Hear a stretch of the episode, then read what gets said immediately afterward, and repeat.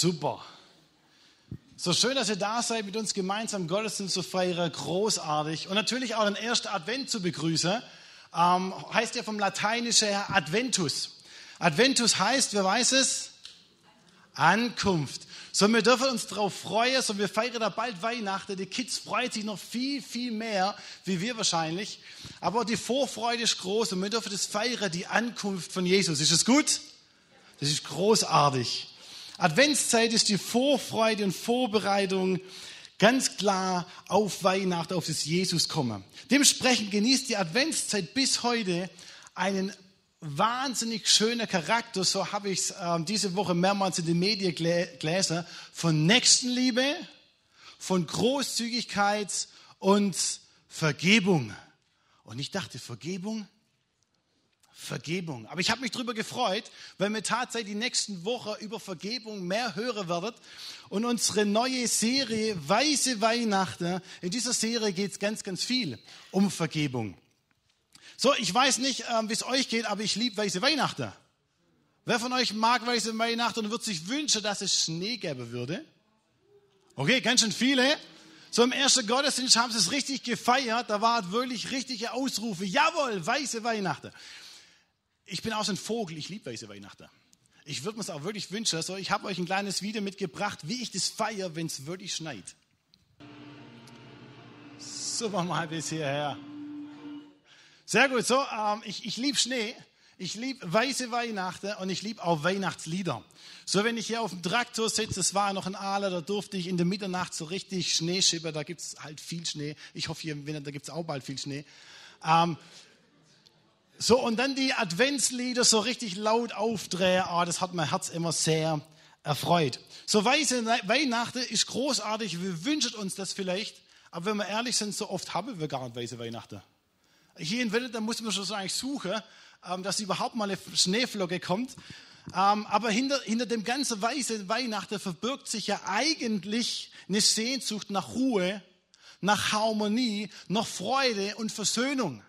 So, da steckt eine Sehnsucht dahinter und erstaunlicherweise und blöderweise, wir haben nicht so viel weiße Weihnachten. Und dennoch hoffen wir, dass wir Harmonie erleben, Versöhnung, Friede und uns dann auch ausstrecken.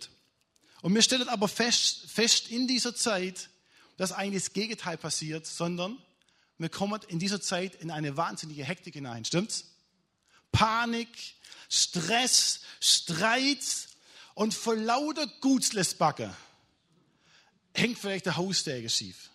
Wir stellen fest, dass in dieser ganzen Zeit, wo wir Harmonie wollen, wo wir die Ruhe wollen, Mittel im Geschenke besorgen, stellen wir fest, oh, das, das stresst echt. Das stresst, auch wenn wir Einladungen aussprechen, wir laden Leute ein. Aber dann muss man sich vorbereiten. Was morgen der Gast? So die, die, die, das ganze Gedankengedöse drumherum stresst uns ja schon.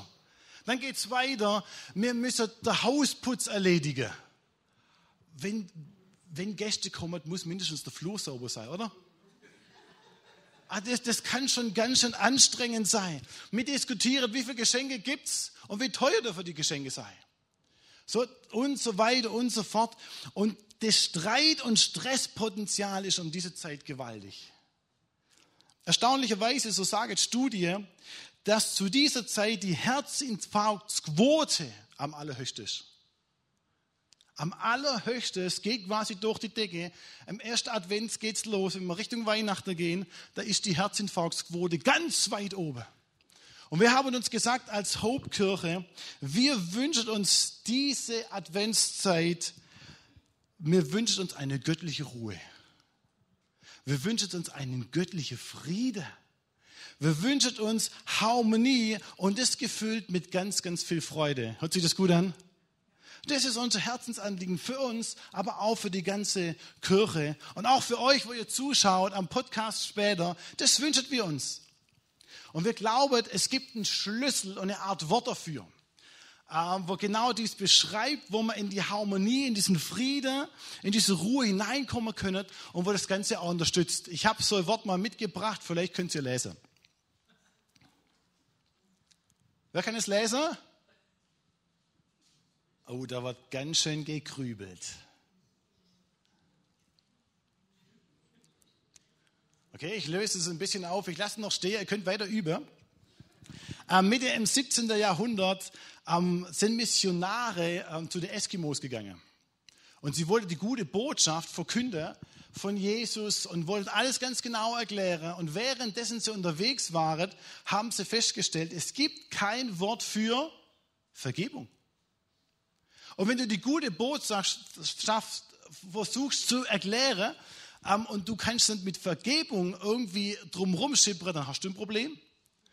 Und die sind quasi, haben sie sich Zeit genommen, haben sich zusammengesetzt über Wochen, über Monate und haben dieses Wort kreiert. Und dieses Wort heißt, wörtlich übersetzt, nicht mehr in der Lage sein, drüber nachzudenken. Alles, was war, schmeißen wir über Bord. Nicht mehr in der Lage sein, drüber nachzudenken. Fand ich spannend, komme später noch drauf zurück. Ich mag diese Geschichte von einem Lecrae Moore, einem berühmten Rapper. Ähm, der fuhr mit seinem Auto äh, durch die Gegend und während er unterwegs war, ähm, wird er von Polizisten angehalten. Und die lassen ihn aussteigen und sie durchsuchen sein Auto. Und sie fanden tatsächlich in seinem Auto Droge. Ähm, so die, die Polizei dementsprechend ganz schön wild ähm, und wurde auch ein bisschen aggressiv. Was ein Polizist noch fand, war eine Bibel. Ähm, und der Polizist läuft zu, zu dem Kerl hin und sagt, hey, du hast Droge im Auto, aber du hast auch eine Bibel im Auto. Warum hast du eine Bibel im Auto? Hast du die schon mal gelesen? Und er sagt, nee, habe ich noch nie angerührt. Keine Ahnung. Was auch immer den Polizist geritten hat, er hat ihn weiterfahren lassen. Bevor aber dieser Polizist es gesagt hat, fahr weiter, sagt dieser Lecre Moore folgendes, ich werde ab sofort in der Bibel lesen. Der scheint diesen Polizist so beeindruckt zu haben, dass er wahrscheinlich die Droge irgendwie übersehen hat, keine Ahnung. Aber er durfte weiterfahren. Ähm, und dieser Lecre Moore fing an, in der Bibel zu lesen. Und währenddessen er das macht, ähm, hat eine Sehnsucht, in den Gottesdienst zu gehen. Und er geht in den Gottesdienst, setzt sich hinein und während er die ganze heilige Brüder und Schwestern sieht, die wo alle so strahlen und so grinset, so wenn ich euch anschaue, ist es ähnlich, ihr strahlt und ihr grinst. Und dieser, dieser Kerl sitzt im Gottesdienst und sieht die Männer und Frauen, wie sie irgendwie glücklich sind. Und er sagt, in meinem Leben sieht es ganz anders aus. In meinem Leben habe ich jede Menge Dreck am Stecken. In meinem Leben habe ich jede Menge Schuld auf mich geladen und es fällt mir echt schwer, hier zu sein. Aber was dieser Kerl macht, er nimmt seinen ganzen Mut zusammen, während Musik läuft, und er ruft zu Gott und sagt, hey Gott, nimm all den Dreck, was ich auf mich genommen habe, letzte Woche und Monate und Jahren, all die Schuld, ich gebe sie dir. Aber lass mich irgendwie am Leben. Kurze Zeit später, er verlässt diesen Gottesdienst, sitzt in sein Auto, fährt raus und macht kürzeste Zeit später einen wahnsinnigen Autounfall. Ein Frack, total schade. Erstaunlicherweise steigt dieser Kerl aus, ohne dass ihm irgendein Haar gekrümmt ist. Und in diesem Moment hat dieser Kerl verstanden, es gibt einen Gott und der hat mich ihr Leben rausgebracht. Sein ganzes Leben verändert sich und innerhalb der nächsten Wochen und Monate geht er diesen Weg mit Jesus. Und dann sagt er einen Satz und dieser Satz hat mich wirklich bewegt. Er sagt folgendes, er liebte mich, als ich noch nicht liebenswert war.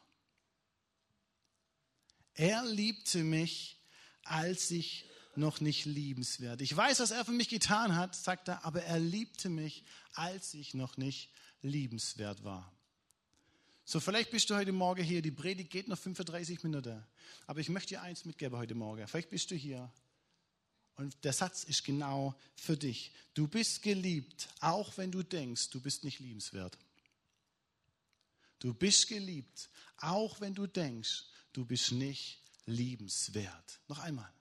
Du bist geliebt, auch wenn du denkst, du bist nicht liebenswert. Dieser Kerl hat eins verstanden, da gibt es einen Gott, der mich liebt, egal was ich tat. Seine Liebe zu mir scheint größer zu sein wie mein Versagen. Das hat dieser Kerl verstanden. Fand ich großartig. Nur für dich. Du bist geliebt, auch wenn du denkst, du bist nicht liebenswert. Ich möchte euch mit hineinnehmen in der Geschichte im ersten Buch der Bibel von David. So, wer letzte Woche da war, der Stefan hat eine grandiose Predigt drüber gehalten. Über David müsst ihr unbedingt im Podcast nachhören. Fantastisch. Und ich werde heute ein bisschen anknüpfen über diesen David. So, wir haben schon ein bisschen was gehört. David war circa 12, 13 Jahre jung und er war Hirte. Wir haben auch gehört, dass David gesalbt wurde von einem Samuel, ähm, dass er zukünftig König sein wird. So, wir wissen, dass David einer war, der wo später zum absoluten Feldherrn wurde. Das war der Krieger zur damaligen Zeit und war mega berühmt, so dass wenn David von Kämpfe zurückkam, wo der Philister, die Philister geschlagen hat, als ganze Gruppe, dann sind die Frauen auf die Straße gegangen. Also die Frau wird nicht so oft erwähnt, aber hier wird es erwähnt, sind die Frauen auf die Straße gegangen und haben gesungen. Was haben sie gesungen? Saul, das war der damalige König, tötet tausend und David tötet 10.000. So, man spürt schon, David war mega beliebt. Der hatte schon mehr Macht wie der König selber. Ähm, wir wissen auch, der König wurde dann ein bisschen zornig. Ähm, aber David war ein wahnsinniger Mann. Er wurde quasi vom Tellerwäscher zum Millionär, vom Hirtenjunge zum König. So, das ist mal schon eine Leistung. Kurze Zeit später wurde dieser David König ähm, und scheinbar war es diesem David, äh, als er König wurde, in seinem Palast lebte, wurde es ihm langweilig. So, jetzt könnten wir rein theoretisch eine Predigtserie starten über Langeweile, weil als David auf dem, dem Königspalast war, ähm, hat er wahrscheinlich eine wunderschöne Aussicht gehabt und hat auf die andere Terrasse geschaut. In seiner Langeweile er guckt umher und wen sieht denn David? Eine wunderschöne Frau. Wie heißt diese Frau? Bathseba. Eine schöne Frau, wo badet irgendwo auf der Dachterrasse. Und David schaut diese Frau an. Ähm, und wenn der König was möchte, wenn der König was ruft, dann folgst du. So, er lässt diese Frau rufe zu sich. Ähm, und diese Frau kommt, und ich kürze diese Geschichte ab, ein Kind ist unterwegs. Ähm, und David versucht, das Ganze, was er quasi in die Gänge geleitet hat, irgendwie aus dieser Nummer rauszukommen.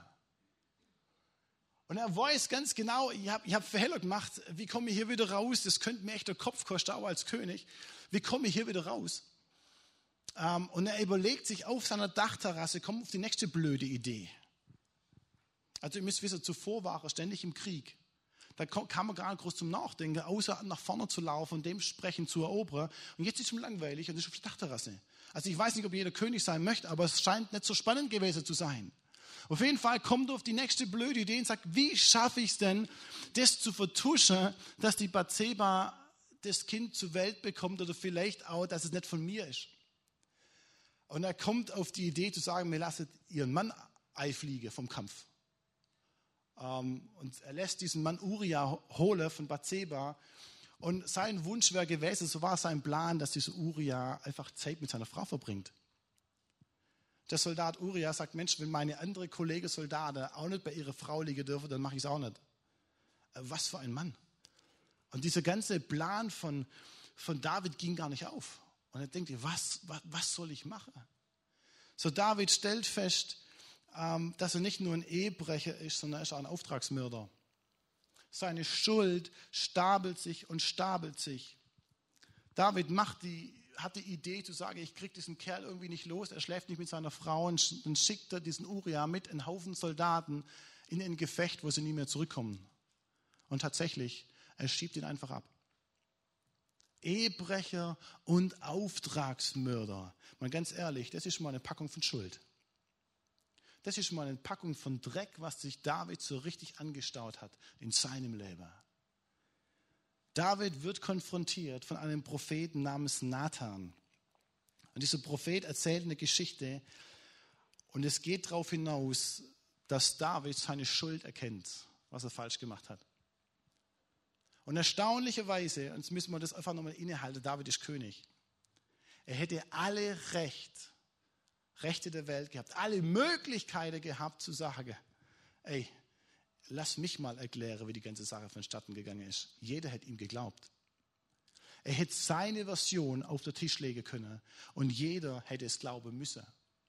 Er hätte Ausrede suchen können, noch und nöcher, hätte das Ganze wegkehren können, wie auch immer. Er hätte die Macht gehabt. aber er hat es nicht gemacht.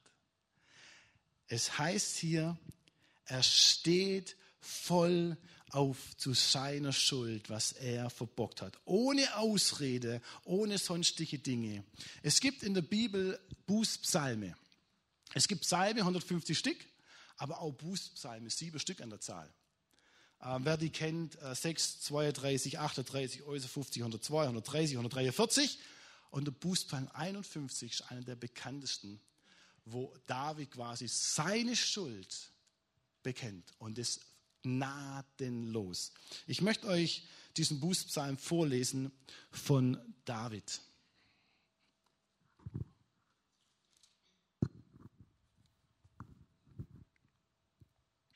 Da heißt es, sei mir gnädig, Gott, nach deiner Gnade tilge mein Vergehen, nach der Größe deiner Barmherzigkeit Wasche mich völlig von meiner Schuld und reinige mich von meiner Sünde. Denn ich erkenne mein Vergehen und meine Sünde ist dir stets vor Augen. Gegen dich, gegen dich allein habe ich gesündigt und getan, was böse ist. In deinen Augen, damit du im Recht bist mit deinem Reden, rein erfunden in deinem Richten. Siehe, in Schuld bin ich geboren und in Sünde hat mich meine Mutter empfangen. Siehe, du hast Lust an der Wahrheit, im Inneren und im Verborgenen wirst du mir Weisheit kundtun. Entzündige mich mit Isop und ich werde rein sein. Wasche mich und ich werde weiser sein als Schnee. So David kommt hier mit seiner Schuld gnadenlos und ehrlich zu Gott. Und er redet sich nicht raus. Mal ganz ehrlich, ich finde es sehr sympathisch. Es passt in unsere Zeit gefühlt gar nicht mehr rein, weil kein Mensch bekennt irgendwie seine Schuld und ist so gnadenlos. David macht es. Er bekennt seine Schuld, aber er weiß, was alles daran hängt, wenn er es nicht macht. Das ist der Unterschied. Ich möchte euch mit hineinnehmen, diesen ersten Vers, wie David tatsächlich beginnt.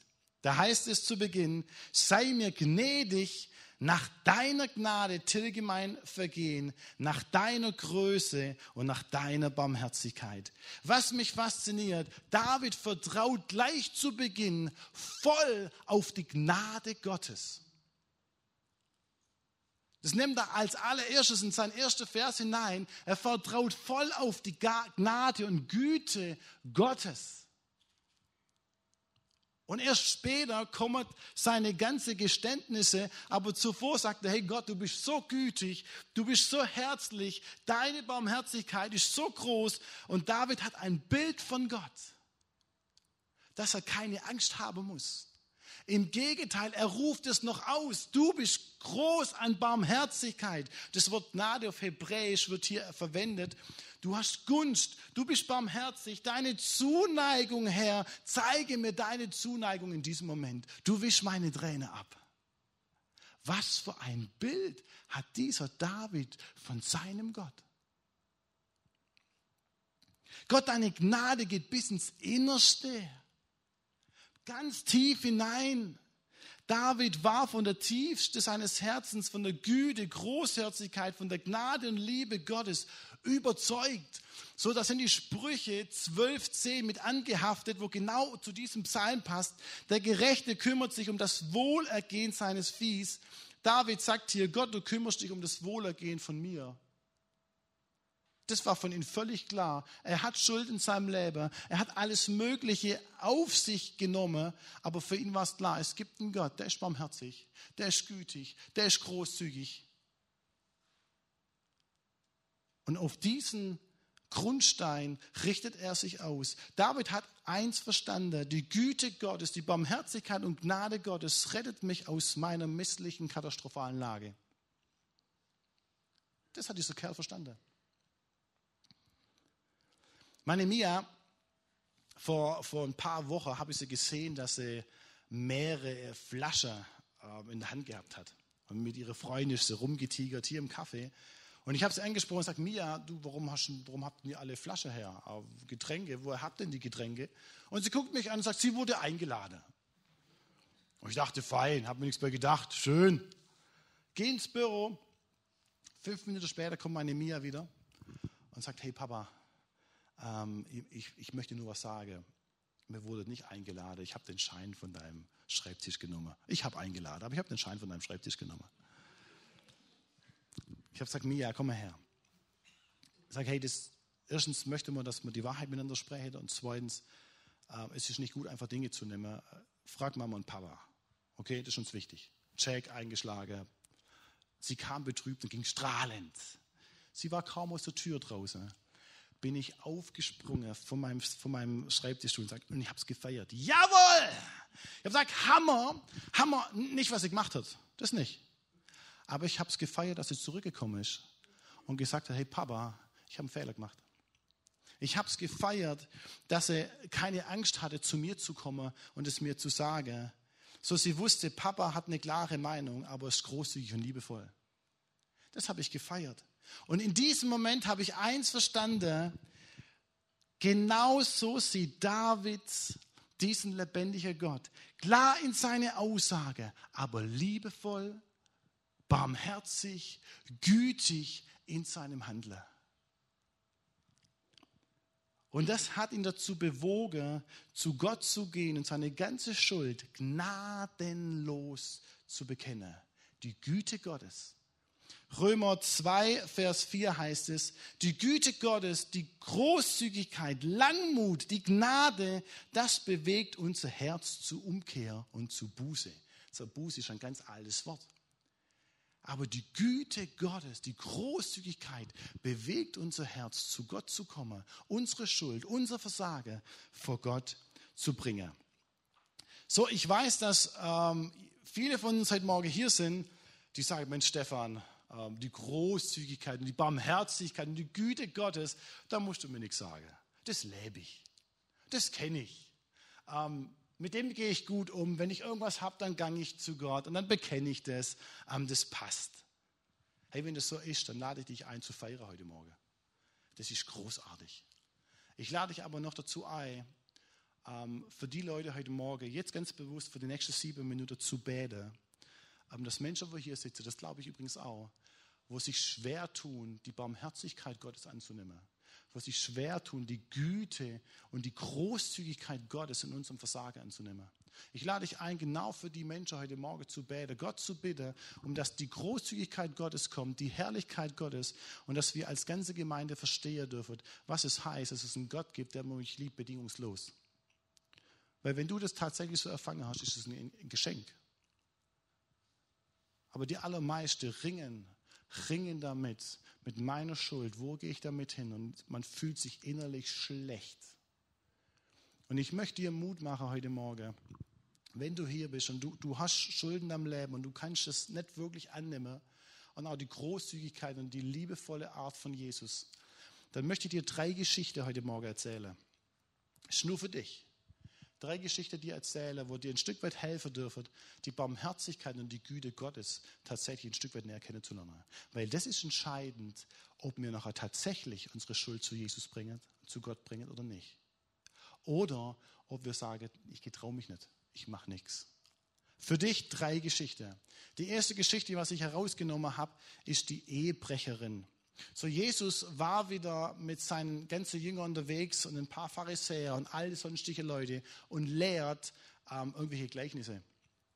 Und während er erzählt, bringen die Leute eine, eine Frau, ähm, wo scheinbar frisch erwischt wurde im Ehebruch. Und die, die Männer sagen zu Jesus, wo Jesus, so wird es beschrieben, er ist im Boot und schreibt irgendwas in den Boot hinein.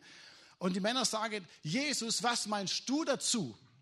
Im, im Buch Mose steht, im Gesetz steht, dass wenn jemand Ehebruch macht, dürfen wir steinigen. So, ich kann mir das vorstellen, dass die Männer schon die Steine in der Hand hatten. Und sie hattet auch schon wahrscheinlich ein bisschen in die Steine gerieben. Und die erste wollte wahrscheinlich vielleicht sogar schon werfen. Und bevor das Ganze irgendwie kommt, dass die Leute anfangen zu werfen, sagt Jesus, wer von euch ohne Sünde ist, der werfe den ersten Stein. Langsam hören wir, wie jeder Stein auf der Boden klack, klack, puff, puff, puff, puff. Und die Leute laufen langsam davon. Einer war noch da, das war Jesus. Er war ohne Sünde. Er hätte jegliche Möglichkeiten, und auch jegliche Verurteilung in diesem Moment setzen können. Was macht Jesus? Er sagt nur, sündige ab sofort nicht mehr. Er gibt dir eine neue Perspektive, er gibt dir eine neue Chance, er gibt dir ein neues Leben, ins Leben hineinzutauchen, ohne Tadelung. Das ist Jesus. Die zweite Geschichte ist Zachäus. Zachäus, so wir kennen ihn als Zöllner, ähm, er sitzt auf dem Maulbeerbaum, so ein Baum ist ungefähr, der Stamm ist so klein, vielleicht war er in dieser Höhe, war nicht so wie ein Baum, wie es mir hier kennen, so ein großer Obstbaum, die sind relativ klein. Und er sitzt dort und Jesus sieht ihn und Jesus kommt auf ihn zu und sagt, ich muss heute bei dir einkehren.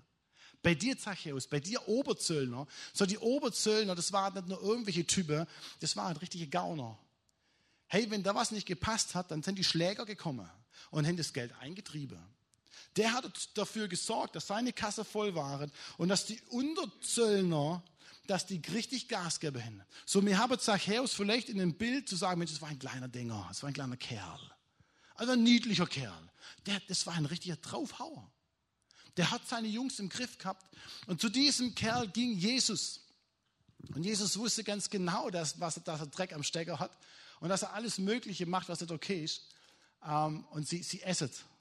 So, wir wissen nicht, was passiert ist. Wir wissen auch nicht, was sie genau gegessen haben und was sie gesprochen haben. Aber eins wissen wir, dass dieser Kerl aus dieser Begegnung mit Jesus rauskommt.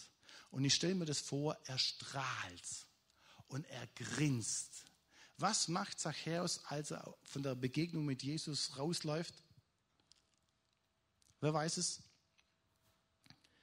Er kommt in diese Situation hinein und sagt, ich gebe eins, zwei, drei, vierfache, was ich abge abgenommen habe von euch, ich gebe es zurück. Dieser Kerl gibt all das ab, was er sein Leben lang aufgebaut hat. Gibt all das ab, wo er sich hinein investiert hat, ein bisschen reicher zu werden. Er gibt seinen negativen Ruf ab. Und er nimmt ein neues Leben an mit Jesus. Und er scheint lebensfrei und lebensfroh zu sein. Wisst ihr, der Kerl war übrigens noch pleite. Wenn man das zusammenrechnet, was der Kerl abgeknüpft hat und dass er es drei, vier, fünf, sechs, wie auch mal das Fache zurückgibt, war der Kerl noch pleite. Aber er hat eine neue Berufung gefunden.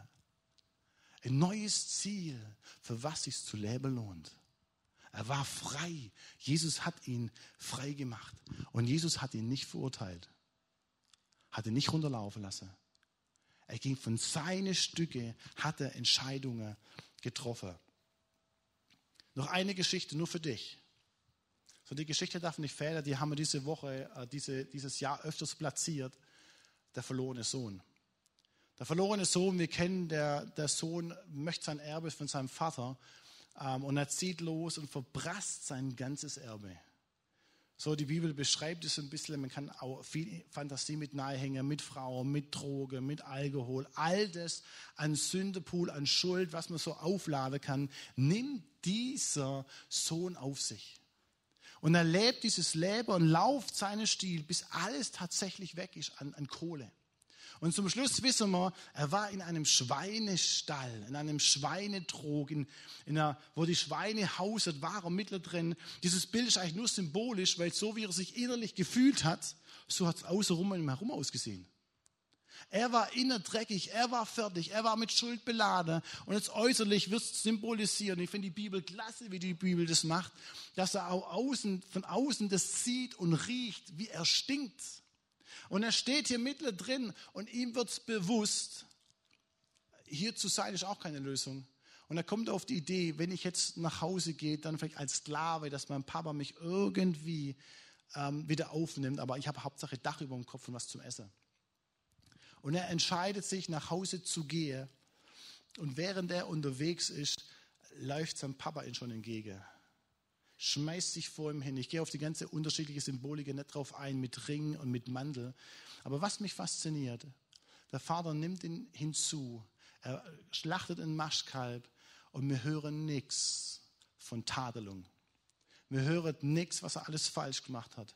Wisst ihr, ich weiß nicht, wie es bei euch ist, aber oftmals kommen bei mir die Gedanken, Dinge aufzurechnen. Hey, ich hab's dir doch gesagt. Ich hab's dir doch gesagt. Wir hören nichts. Im Gegenteil, er macht einen Maschkalb, er feiert groß, er schmeißt in den Ring des, einen Siegelring noch über, dass er wieder akzeptiert ist und ein Sohn ist in der Familie wie je, je und je. Und wisst ihr, das möchte ich dir heute Morgen ganz bewusst zusagen. Gottes Barmherzigkeit und Gottes Güte und Gottes Langmut ist viel größer, wie du das je vorstellen kannst. Ist viel größer, wie du das je vorstellen kannst. Und vielleicht bist du hier und du sagst, ja, eigentlich, ich, ich weiß es ja. Ich möchte dir Mut machen heute Morgen, die Geschichte, auch die Jesus-Geschichte, die nächste Woche zu lesen und Jesus näher anzuschauen, weil dann stellen wir die Barmherzigkeit und die Gütigkeit Gottes, werden wir ganz neu begreifen. Weil das ist wichtig für jeden weiteren Lebensabschnitt und Weg, wo wir mit Jesus unterwegs sind. Das setzt uns dazu frei, dass wir in eine Freude und in eine Freiheit hineinkommen, wie wir es uns nie gedacht hätten. Ich mache die Klammer zu ähm, und wir gehen weiter in dieser Geschichte. Die drei Geschichten waren nur für dich. So, ähm, David wusste ganz genau, dass die Sünde in seinem Leben, ähm, dass die ist wie so ein Mühlstein, wo um ihn herum ist, wo ihn das Leben schwer macht. Ähm, er wusste, die Sünde, die, die hält ihn von Freude ab, die hält ihn von Friede ab. Ähm, er beschreibt es später auch in weitere Verse. Ich brauche deine Nähe, Gott, um die Freude und die Liebe und den Friede in, meinen, in meinem Leben. Und er stellt fest, ich, ich, ich bin irgendwie getrennt von Gott. Die Sünde ist in meinem Leben, die steht mir ständig vor Augen und es macht mein Leben so schwer die Freude, die Leichtigkeit, all das ist weg. Er wusste, wie es mal war. Und er schreibt in Vers 5, die Schuld, die Schwere steht mir ständig vor Auge. Ich habe eine Geschichte gehört, die ging mir richtig ins Herz. Ähm, es war ein junger Kevin. Kevin ähm, war ein Kerl, ähm, er hat es geliebt zu feiern und zu leben. Und währenddessen er im Feiern war, am Silvester, äh, haben wir ein bisschen mehr getrunken wie normal. Und er wollte nach Hause fahren und seine, seine Freunde sagen, hey, fahr nicht nach Hause, du hast zu viel getrunken. Und Kevin sagt, hey, kein Thema, ich, ich mache das öfters, ich packe das schon, ich fahre nach Hause.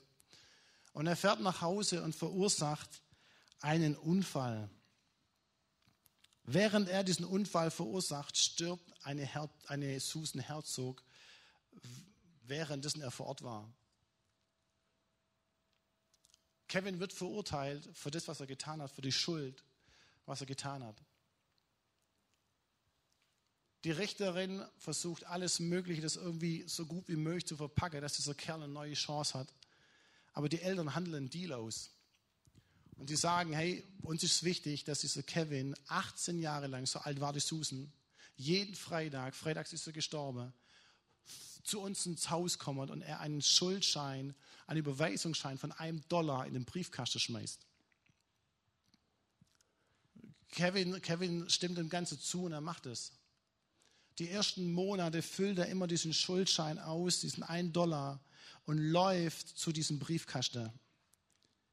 Und nach ein paar Monaten stellt er fest, er kann es nicht mehr. Jedes Mal, wenn er vor diesem Haus steht, fühlt er sich schuldig. Jedes Mal, wenn er vor diesem Haus steht, merkt er, die Schuld geht so tief in seinem Herz, er kann das kaum ertragen. Also kommt er auf diese Idee zu sagen, ey, ich, ich mache 936 Schuldscheine, so viel sind quasi die 18 Jahre auf die jeden Freitag hochgerechnet, Schuldscheine, ich schreibe das alles auf, ein Dollar, ich packe das alles in eine Kiste und bringe es der Familie, um mich irgendwie frei zu kaufen. Er geht hin er geht hin mit diesem, mit diesem Schuldscheine-Box, geht hin zu dieser Familie und sagt, hey, ich, ich möchte meine ganze Schuld bei euch loswerden. 936 Dollar mit jedem einzelnen Schuldschein. Die Familie guckt ihn an und sagt, Kevin, nee. Nee, machen wir nicht. Wir wollen sehen, die nächsten 17 Jahre, jeden Freitag wollen wir sehen, dass du weißt, dass du schuldig bist.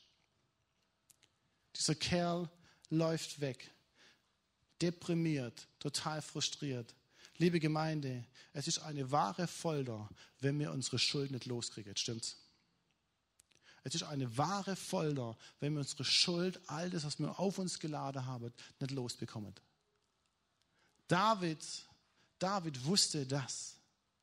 Ich habe mit einem Mann gesprochen, er ist Atheist, 72 Jahre jung. Und er sagt, hey Stefan, ich möchte mich mit dir jede Woche treffen. So, ich habe mich darauf eingelassen und sage, hey, wir können uns jede Woche treffen, gar kein Thema. Ähm, und wir machen das vier, also es ging vier Monate lang. Ähm, und wir haben uns jede Woche getroffen. Und er kam und fing an zu erzählen und sagte, Stefan, ich habe Schulden in meinem Leben. Ich habe Sünde in meinem Leben. Ich sage, oh, da packst du aber kräftig aus. Und ich, ich, ich stehe bei ihm und wir sitzen zusammen, wir gehen zusammen spazieren. Und von Woche zu Woche, von Woche, von Monat zu Monat erzählt, er dasselbe. Und vielleicht denkst du, hey Stefan, eigentlich bist Pastor, hättest du eigentlich eine Lösung sagen können, irgendwie, kannst du irgendwie eine, das mache ich nicht. Ich sage, natürlich gibt es Lösungen, aber ich bügel Sachen nicht glatt. Nach vier Monaten kam er auf die Idee zu sagen, Stefan, ähm, jetzt waren wir vier Monate unterwegs, hey, du hast vier Monate zugehört, mal ganz ehrlich, hast du irgendwelche Möglichkeiten? Ich gucke ihn an und sage, ich, ich warte seit vier Monaten drauf, dass du mich das fragst. Er guckt mich an und sagt, hast du Möglichkeiten? Ich sage, hey, ganz ehrlich, ich glaube, es gibt eine Möglichkeit. Und die Augen gingen auf, er fing an zu strahlen ähm, und sagt, hey, sag mir die Möglichkeit bitte, ihr wollt die Schuld, ihr wollt loswerden, ich ertrag's nicht mehr. Ich werde euch die Geschichte nachher weitererzählen. David war genau in diesem Momentum mittendrin. Er sieht die Schuld vor Augen. Und er sagt, Gott, ich, ich sehe es vor Augen und ich will sie loswerden. Und deswegen sagt er ganz intensiv mehrmals, nimm die Schuld, nimm die Sünde, all das, was in mir ist, nimm sie weg. Und dann heißt es in Vers 9, entsündige mich mit Isop. Vom Hebräischen heißt entsündige so viel wie Zielverfehlung. Ich habe mein Ziel verfehlt. Ich habe mein Ziel als König verfehlt. Ich habe mein Ziel von dir verfehlt. Gott durch mir eingesetzt als König. Ich habe es auch verfehlt. Ich bin nicht mehr auf, richtig auf Kurs. Ich bin vom Weg abgekommen. Sprüche 8, 36 heißt es, doch wer mich verfehlt, schadet sich selber und wird eines Tages in den Tiefen des Meeres sterben. Oh, dachte ich, wer mich verfehlt, schadet sich selber und wird in den tiefsten Meere eines Tages sterben. Das heißt, Zielverfehlung ist in Gottes, nicht mehr in Gottes Nähe zu, zu sein, getrennt von Gott. Mit anderen Worten, Schuld und Sünde trennt uns von Gott.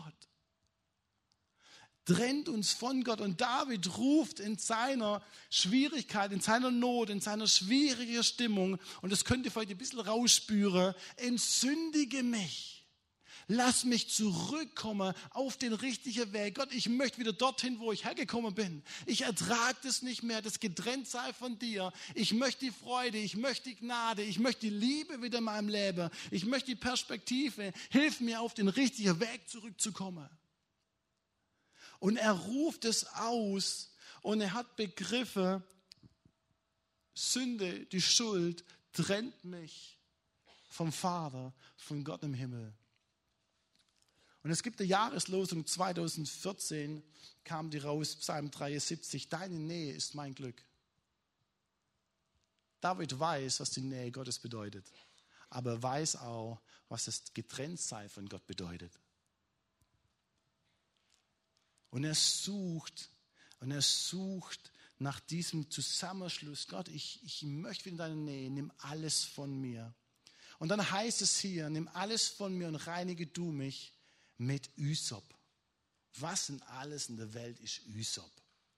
Kennt ihr Ysop? Ich habe euch mal ein Bild mitgebracht von Ysop. So, Ysop ist eine wunderbare Pflanze, relativ hoch, ausstabil. Ähm, die wenigsten wissen was über Ysop, aber Ysop ist äh, eine Pflanze, wo mehrfach in der Bibel vorkommt. Mehrfach in der Bibel und wo eine grandiose und starke Bedeutung im Alten Testament hat. 2. Mose 12 heißt es, nehmt einen Büschel Ysop und taucht es in das Blut und bestreicht die Türpfosten, so wird der Verderber nicht in euer Haus kommen. Es ist quasi die zehnte Plage, wo der oder das Volk Israel nicht ziehen lassen möchte. so heißt es, da gibt es die Pflanze Ysop. Nimmt diesen Ysop und in Ägypten wartet zehn Plage, die kennen wir. Und die zehnte Plage ist quasi, wenn der Erstgeborene ähm, wird sterben. Sei denn, man nimmt den Ysop, taucht es in getränkten Bluteimer, einen Lammesbluteimer ein und streicht die Pfosten an. Mit Ysop. Ysop kommt mehrfach vor. Ich lese euch nochmal vor, wo Ysop noch vorkommt. 4. Mose. Die Leute sollen Ysop nehmen und ins Wasser tauchen und das Zelt besprenkeln. So sollen alle rein werden, die darin sind. Der Ysop steht in der Bibel für Sühne, für Reinheit, für die Beseitigung des, was zwischen Menschen und Gott steht. Im Alten Testament ist Ysop eine Art Reinigungsgerät wie ein Besen. David sagt hier nichts anderes. Kehre alles aus mir heraus, was mich trennt von dir. Nimm alles weg. So, ich, ich habe ähm, einen Wischmopp mitgebracht. Wo braucht man alles einen Wischmopp? Wo es dreckig ist in der Küche, wo Fliesen sind, wo Parkett ist. Wir, ihr kennt euch besser aus wie ich. Ähm, so, ein Wischmopp nimmt man nicht unbedingt für die Garage. Sei denn, du hast eine Garage, wo du eine Fliese war natürlich auch möglich. Aber du kannst schon das Oberflächliche ein bisschen wegwischen. Ist ganz fein. Du kommst auch nicht unbedingt in die Ecke hinein. Für was Grobes. Und David sagt, hey, kehr, kehr alles aus mir raus. Und all dem, wo, wo ich Schuld in meinem Leben habe, in der letzten Ecke, kehr's raus. Es gibt bestimmte Felder in unserem Leben vielleicht, ähm, wo man vielleicht ein bisschen was Härteres braucht, vielleicht so ein Bäse. Da kann man vielleicht ein bisschen stärker draufdrücken, ähm, um den Schmutz wegzukehren. Ich habe mir überlegt übrigens, ob ich einen Drahtbäse mitbringen soll. So um den richtig, den groben Schmutz wegzumachen. So mit so einem Bäse kommst du nicht weit, wenn was richtig, richtig fest angehaftet ist. So eine Drahtbürste. David sagt, hey Gott, mach mich, mach mich frei. Kehr du alles aus mir heraus, was an mir heftet, was an mir klebt. Nimm das weg. Wasser immer voll Bäse, aber Gott, nimm es weg. Mir ist es wichtig.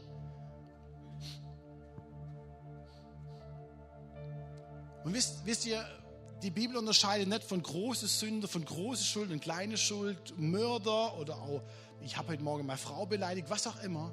Sondern es gibt es gibt keine Kategorie. Und vielleicht, vielleicht ist es auch hier, bist du hier und sagst, Mensch, ich habe auch kleine, eine kleine Sache in meinem, in meinem, in meinem Leben, in meinem, meiner Küche oder wo immer meine Ecke, da ist auch noch ein bisschen Staub. David sagt, kehr alles. Kehr alles aus mir heraus. Alles, was mich trennt von dir. Nimm's weg, Gott. Nimm's weg. lass mich wieder hineinkommen in den Frieden, in die Freude, in die Kraft, in die Harmonie, in das Leben, wo ich kenne. Lass mich wieder hineinkommen, perspektivisch nach vorne zu schauen. Mach mich frei, quäl mich nicht mehr, nimm's weg, kehr alles raus.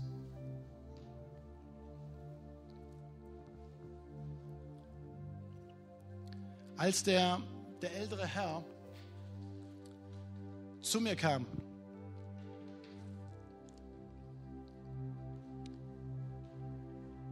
Sagte, hey, wie, wie, kann ich, wie kann ich mal Schuld, wie kann ich mal schuldlos werden? Wie, kann ich wieder in ein Leben hineinkommen, wo, wo ich aufatmen kann, wo ich neue Freude empfinden kann, wo ich leidenschaftlich wieder sein kann, wo all das, was mich so, so nach unterdrückt, hey Gott, wie, wie kann ich das loswerden?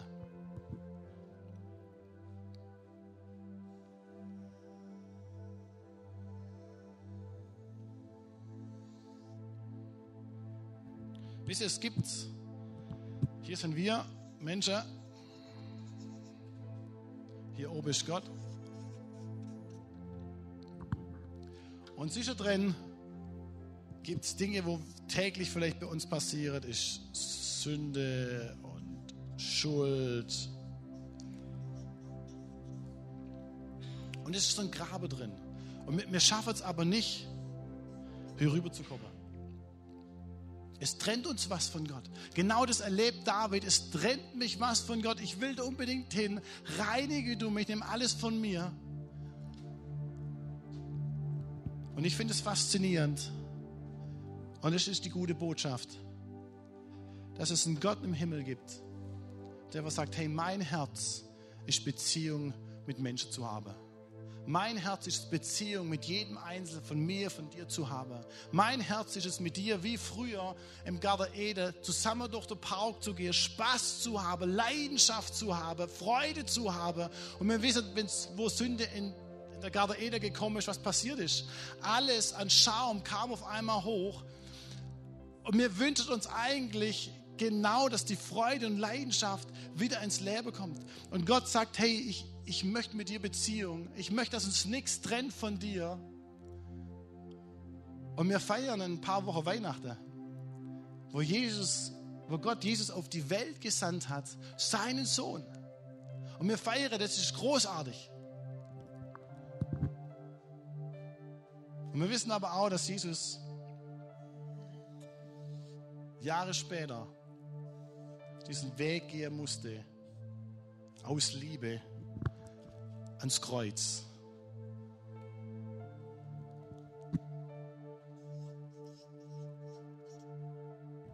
Wo Gott gesagt hat, hey, mir ist so wichtig, mit dir Beziehung zu haben. Du kannst nur zum Vater kommen durch Jesus. Du kannst nur zum Vater kommen durch Jesus, wenn all unsere Schuld, all unsere Sünde, all das, was uns trennt von Gott, wenn man das bei Jesus abliefert. Und wisst ihr, oftmals ist im Christentum ist die ganz große Frage, ja, ich, ich bin ja nur ein kleines Sünderle. Ich weiß nicht, ob ihr es schon gehört habt. Es spielt keine Rolle, wie viel Sünde und wie viel Dreck du am Stecker hast. Entscheidend ist, dass Jesus dafür gestorben ist am Kreuz, für meine Schuld und für deine Schuld. Und David ringt hier und sagt, hey Gott, mach mich frei, lass mich in deine Nähe. Interessanterweise ist währenddessen Jesus am Kreuz hing und er gerufen hat, es ist vollbracht. Sagt Jesus, könnt ihr mir ein bisschen Wasser bringen? Und ihr, kennt die Stelle, wo tatsächlich der Jesus einen Schwamm bekommt, stimmt's, mit Essig? Und dann heißt es hier, in der Nähe stand ein Gefäß mit Essig.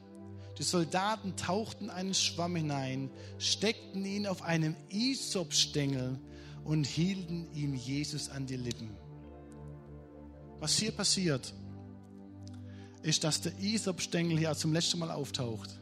Das ganze Reinigungsgerät, was im Alten Testament für nur manche möglich war, der Isopstab wurde hier abgegeben und Jesus hat die ganze Schuld, all das, was nur die Privilegierten im Alten Testament an Reinigung erfahren durften, hat Jesus komplett für jeden getragen.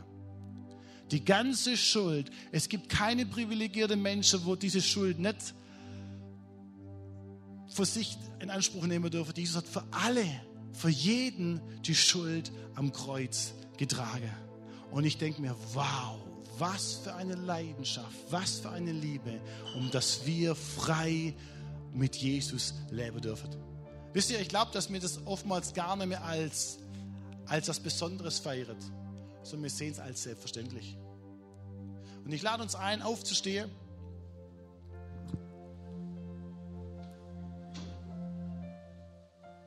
Und ich lade dich ein heute Morgen, so wir, wir starten die Serie, heute ist gestartet. Und wir werden die nächste Woche werden wir noch ganz, ganz viel hören. Und wo das auch Stück für Stück aufgebaut wird. Aber der Grundkern ist wichtig zu verstehen. Es gibt einen Gott, der hat alles für dich bezahlt. Jesus hat alles für dich am Kreuz hingegeben für deine Schuld. Und ich, ich möchte dich einladen heute Morgen. Ich möchte dich einladen heute Morgen. Und ich weiß, vielleicht ist es auch unüblich. Gnadenlos, unverschämt, wie David es war, deine Schuld, deine Schuld Gott zu bekennen. Wenn du merkst, dein, dein Herz triggert, wenn du merkst, hey, da spricht der Geist Gottes in deinem Herz, Ich möchte dir Mut machen, deine Schuld gnadenlos, ohne Ausrede, ohne drumrumrede, sondern Gott, ich, ich bin schuldig. Ich komme vor dich. Ich bringe dir alle meine Schuld, all mein Versagen. Nimmst du weg. Nimm du es weg. Der Mann, wo, wo, wo man quasi das aufgezeigt habe mit dem Kreuz von Jesus, er guckt mich an, nimmt meine Hand fängt an zu heulen wie ein Schlosshund und sagt, ich, ich gebe alle meine Schuld, alles gebe ich ab. Und er hat seine Augen aufgemacht und ich, ich werde diese Augen nie mehr vergessen. Er hat gestrahlt, gestrahlt an der Freiheit heraus, wo er leben durfte, was es heißt, frei zu sein. Ich möchte euch ermutigen, das nicht zu unterschätzen. Und ich möchte dich herausrufen, wo du denkst, hey, eigentlich eigentlich habe ich echt Angst. Eigentlich sehe ich Gott als nicht den Gütiger oder auch als den, den barmherzigen Gott. Ich möchte dich, möchte dich einladen, es herauszufinden, einen Weg und einen Schritt auf, auf Jesus zuzumachen, auf Gott zuzumachen. Und dich überraschen zu lassen, wie Jesus darauf reagiert. Wie er dich hervorhebt, wie er dich ummantelt, wie er seine Liebe an dir so richtig wirksam weiterbringen darf. Das ist sein Herz. Er wartet auf dich und er sehnt sich danach, dich zu umarmen und dich willkommen zu heißen. Ist das gut? Ich lade uns an, unsere Augen zu schließen. Das Worship-Team wird uns ein, ein Lied spielen.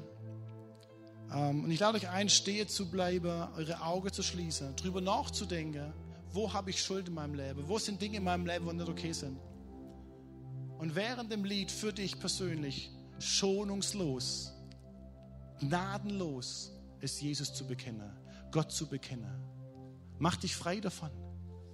Danach werde ich hochkommen und wird ganz bewusst im Gebet sprechen, dass Gottes Gnade und Gottes Langmut und Herrlichkeit dich so umgaumt, dass du es erleben darfst, dass es eine Feier ist, die ganze Schuld loszuwerden. Ist das gut?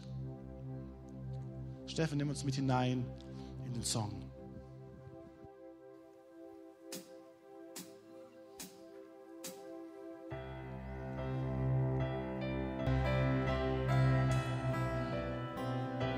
So, wir wollen ganz bewusst die Gelegenheit geben, dass du auch Gott ein Zeichen geben kannst heute Morgen. Du sagst, hey Gott, ich bin hier, ähm, ich habe vielleicht was auch immer auf meinem Leben an Schuld und sonstige Dinge, bewusst oder unbewusst. Ich lade dich ein, das bewusst Gott zu sagen. Bewusst auch vor Gott ein Handzeichen zu geben. Wir haben alle unsere Augen geschlossen. Und das ist dein, dein Moment, das Gott zu sagen, das Gott hinzulegen ähm, sag Gott, ich bin hier. Ich, ich bringe alle meine Schuld, all das, was in mir ist, an, ich bring's dir hin und du, du tilgst es, getilgt am Kreuz durch deinen Sohn Jesus. Ich lade dich ein, zu, zu Gott ein Zeichen zu geben und sag Gott, hier bin ich. Hier bin ich, Gott. Und ich bring dir all das, was mich trennt von dir.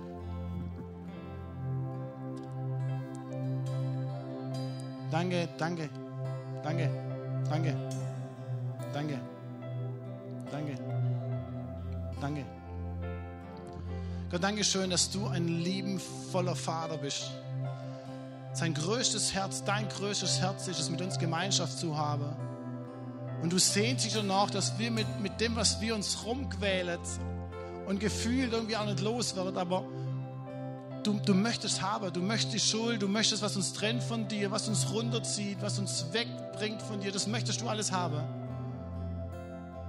Und ich bete jetzt gerade für den Moment für all die Leute, Gott, wo gesagt haben, ja, ich möchte die Schuld abgeben, ich möchte es, dass es wirklich im tiefsten Meer begraben ist, dass es nicht nie mehr hochkommt. Gott, ich, ich bete, dass, dass du das jetzt genau in diesem Moment weggibst und wegnimmst. Und dass du die Hände gesehen hast, die Herzen gesehen hast.